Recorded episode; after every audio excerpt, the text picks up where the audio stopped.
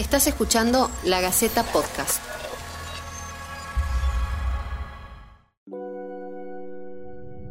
El delito del grooming o ciberacoso durante esta pandemia lamentablemente ha visto incrementada la cantidad de denuncias que ha escalado un 30% durante estos últimos seis meses de pandemia. Hoy vamos a estar conversando de grooming y por eso hemos elegido y ya está con nosotros conectado para conversar en esta oportunidad alguien que conoce mucho y trabaja mucho a nivel nacional, que es Hernán Navarro, eh, titular, responsable, coordinador de la ONG Grooming Argentina Hernán, ¿cómo estás? Bienvenido.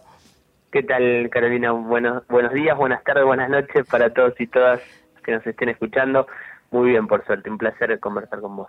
Bueno, Hernán, la verdad que nos parecía muy importante hablar de esto porque, eh, bueno, esta cuestión de, no poder estar todos eh, haciendo actividades que habitualmente hacíamos y si nos centramos en la escuela y en el colegio y en lo educativo, eh, se nos ha acercado mucho más a las pantallas, a los chicos sobre todo. Me parece que este es un tema como para, para reflexionarlo y por ahí me gustaría arrancar con la definición de grooming, por si todavía hay dudas, digo. Bien, seguramente, seguramente haya dudas porque el, alto grado de, desconocimiento por parte de la sociedad acerca del delito de grooming, bueno, nunca, nunca, nunca está de más y es muy pero muy importante reforzar el concepto de un, de un término de, del habla inglesa que nosotros desde Grooming Argentina lo traducimos al español, al castellano, como el acoso sexual en Internet a niños, niñas y adolescentes por parte de un adulto. Sabemos que en estos seis meses de pandemia las cifras lamentablemente han aumentado con respecto a la cantidad de denuncias o por lo menos las alarmas que se han encendido ¿no? por este tema. Sí, a ver, nosotros cuando allá por marzo la, disposición del gobierno nacional decretó el aislamiento social preventivo y obligatorio, bueno, em, rápidamente en reunido con, los equipos de, de Grumin Argentina evaluamos la, la situación y la, la posibilidad de la gestación, ¿no? De, una nueva eh, epifanía, un nuevo acontecimiento que tiene que ver con eh, el fenómeno de la hiperconectividad en, en, en, niños, niñas y adolescentes. Bueno, esto no tardó en llegar, eh, no solamente no tardó en llegar, sino que se fue pronunciando y acentuando cada vez de manera más contundente con el transcurrir de las semanas y, de los meses, ya llevamos más de seis meses de cuarentena, y, bueno, viene a, describir un contexto, viene a describir una realidad, viene a describir un escenario en el cual no podemos soslayar el, perfil psicológico criminal, ¿no? De, de, aquel delincuente sexual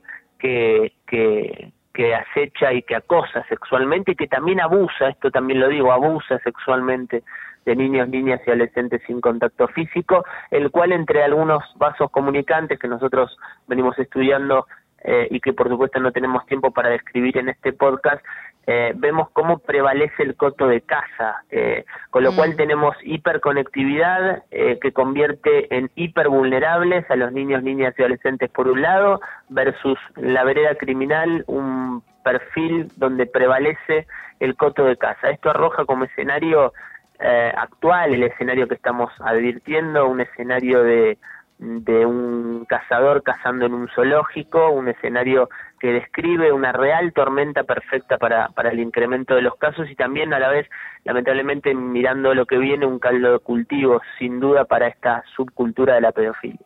Eh, la última medición, nosotros lo medimos en, más de 4.200, eh, para ser exacto, en 4.276 casos en la comunidad educativa de gestión pública y de gestión privada de todo el país, desde febrero del año 2019 hasta febrero de este año, justo antes del inicio de la, de la pandemia, eh, el cual verdaderamente viene a, mostrar eh, una realidad que, que, es muy cruda, que es muy dura a la vez y que es verdaderamente alarmante, ¿no? Seis de cada diez niños, niñas y adolescentes en el segmento entre los 9 y los 17 años habla con desconocidos en Internet. Tres de cada diez, particularmente en el segmento entre los 14 y los 17 años, fue a un encuentro personal con una persona, con alguien que conoció en Internet. Y cinco de cada diez em, eh, fueron agregados de manera compulsiva, es decir, sin su consentimiento a un grupo de WhatsApp donde prevalece eh, la explotación sexual ¿no? de niños, niñas y adolescentes, lo que denominamos la mal llamada pornografía infantil. En realidad hablamos del material de abuso sexual contra, contra las infancias. Y por último, un dato que, mm, que no podemos soslayar y que también describe una realidad en, la, en las adolescencias que tiene que ver con lo que se denomina como el sexo virtual, conocido mm. como el sexting. También lo medimos en un universo de, dos, en este caso de 2.300 eh, adolescentes, lo que nos arrojó que 4 de cada 10 adolescentes de entre 14 y 17 años practican el sexting en Argentina. Los padres... Eh, ¿Qué estamos haciendo? Digo, ¿qué tipo de control tenemos que tener? ¿Cómo podemos advertirlo? ¿Qué podemos hacer si lo advertimos, no? Todo esto, está, está buena tu, tu, pregunta, todo esto transcurre y ocurre mientras eh, los padres y las madres habitan el mismo habitan en el mismo espacio físico con sus hijos o sus hijas porque paradójicamente hay una idea de que mm, eh, ese niño niño o adolescente al estar en el mismo espacio físico en casa eh, bueno está a resguardo cuando en realidad al tener su celular en, en la mano en, eh, puede estar en cualquier parte menos en su casa, ¿no? Yo refiero que un, un niño o una niña adolescente que ingresa a su habitación y cierra la puerta de su habitación con llave, en realidad entró a un boliche, entró a un estadio de fútbol colmado de gente, entró a un lugar eh, donde nada tiene que ver con ese hogar. En nuestra provincia, la Secretaría de Participación Ciudadana trabaja a través de distintas líneas y José Farhat es quien está a cargo de muchas de esas actividades. Estamos convencidos que hablar de grooming es hablar de un delito que nos duele profundamente, donde un adulto va a buscar hacerle daño a un menor de edad a través del uso de la tecnología y para poder prevenir de esto tenemos que conocer qué es el grooming, saber cuáles son las estrategias de prevención y para ello hemos diseñado un manual preventivo que es de descarga gratuita en nuestras redes sociales. Y también para mayor información pueden contactarse a través de Facebook, a través de Instagram y también de Twitter, donde van a poder encontrar un asesoramiento eh, junto a la División de Delitos Telemáticos. Estuvimos trabajando para articular eh, un trabajo preventivo. Ellos han recibido 20 denuncias en, en este tiempo y de las cuales un cuarto de ellas ya han tenido medidas judiciales de allanamiento y de secuestro de dispositivos electrónicos. Dejamos los canales de la Secretaría de Participación Ciudadana eh, abiertos, tanto de Facebook como de Instagram y de Twitter, para que podamos realizar o abordar alguna consulta de los vecinos y vecinas de la provincia y poder acompañarlos en el caso de ser necesario eh, en alguna herramienta de prevención. Semanas atrás, a nivel nacional, se encendió la alarma luego de varias denuncias de grooming, es decir, acoso en línea a menores por parte de adultos, que intentaron contactarse con ellos a través de videojuegos o redes sociales como TikTok, por ejemplo. ¿Hay en realidad redes sociales o juegos más peligrosos que otros? Lamentablemente, eh, cualquier hoy cualquier plataforma, en cualquier plataforma debemos lamentablemente colocar una potencial víctima. Tenemos que como mundo adulto romper con la construcción de ese imaginario en el que esto solo puede suceder en las redes sociales convencionales. Ahora, lo que vos planteas respecto de Roblox, respecto de TikTok, eh, yo no advierto que haya redes sociales peligrosas. Per se, las redes sociales son herramientas. Lo que sí estamos viendo es que este tipo de, esta otra pandemia, insisto con el concepto de, la, de esta pandemia de la pedofilia, eh, va a ir a buscar eh, a las redes sociales en las cuales haya más afluencia por parte de los niños, niñas y adolescentes. Y hoy, bueno, TikTok se ha convertido en una red social con mayor récord de descargas en lo que va del 2020. Ahora, en un breve análisis, ¿quién pudiera decir que TikTok es peligrosa?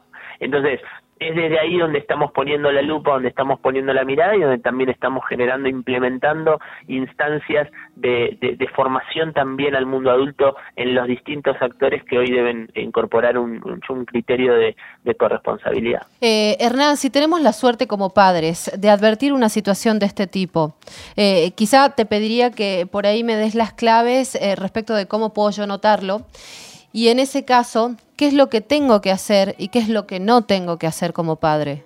En esto es muy, primero la cuestión eh, de, lo empático, ¿no? De, esto es muy, pero muy importante, entender que los niños, niñas y adolescentes son víctimas y no tienen la culpa de nada. Hay, han sido seguramente coaccionados, manipulados por la perversión eh, de una persona adulta que los fue llevando a un terreno al cual eh, buscaban, ¿no? Porque, en porque, ¿Por qué digo esto? Porque estamos encontrando muchos, pero muchos casos de padres o madres que, eh, bueno, esta idea de culpabilizar ¿no? a las víctimas, otorgándole, aportándole más miedo y, más, más, más, culpa a la situación, lo que justamente estamos tratando de evitar.